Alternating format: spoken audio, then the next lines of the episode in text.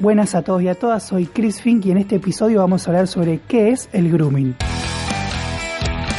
El grooming es el acoso sexual de adultos a chicos y a chicas a través de las redes sociales o de internet. En Argentina, el grooming es un delito desde el 2013. La forma más habitual del grooming es cuando el adulto se hace un perfil falso en las redes sociales y busca seguir a chicos y a chicas que se convierten en sus víctimas.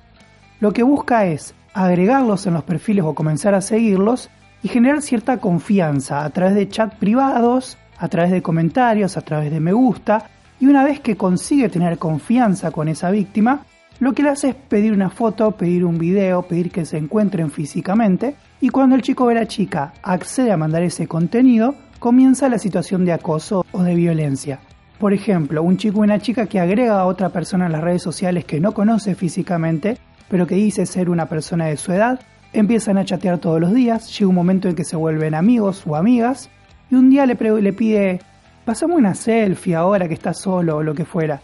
Y si el chico o la chica accede y le envía la selfie o la foto, la otra persona empieza a agredirlo o acosarlo y decirlo o amenazarlo y decirle, si no, no me seguís pasando este tipo de contenidos, lo que voy a hacer es publicar lo que tengo y se lo voy a mandar a tu familia, lo voy a mandar a tus amigos, lo voy a mandar a tu escuela porque en las redes sociales este tipo de acosadores tiene toda la información disponible.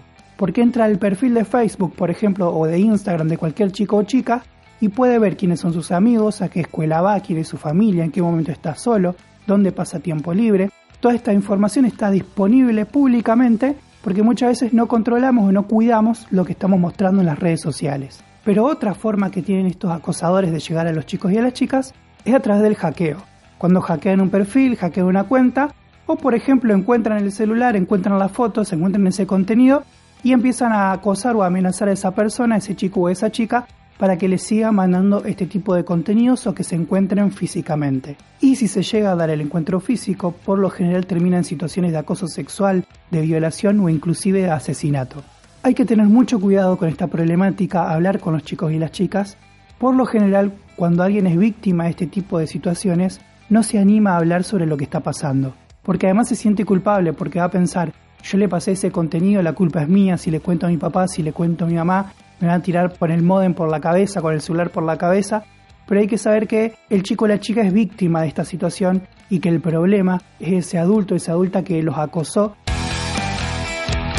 Ahora, ¿cómo podemos prevenir el grooming? Primero, no dando información personal a través de Internet o a través de las redes sociales no agregar gente que no conozcamos físicamente. También hay que configurar la privacidad en todas nuestras redes sociales. En Instagram pueden poner perfil privado. En Facebook pueden poner que no sean públicas sus publicaciones. Nunca hay que pasar fotos con quienes no tenés confianza. Además, hay que usar contraseñas seguras en todas nuestras redes sociales y en todos nuestros perfiles. Y obviamente hay que respetar a todas las personas a través de las redes sociales y Internet y obviamente físicamente también. Ahora, ¿qué hacer si estás pasando una situación de grooming o si te pasó, si conoces a alguien que está en algún problema así? Primero, guardar todo el contenido como material de prueba. Segundo, no agredir al acosador o a la acosadora, porque una vez que uno lo amenaza, lo que hace esa persona es borrar todo y después no tenés pruebas cuando llega esta situación a juicio o en la investigación de la policía. Y siempre hay que hacer la denuncia y pedir ayuda a alguien, algún adulto, alguna adulta que te pueda ayudar, que te pueda acompañar.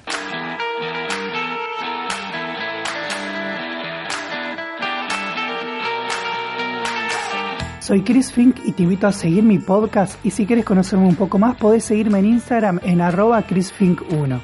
Estamos conectados.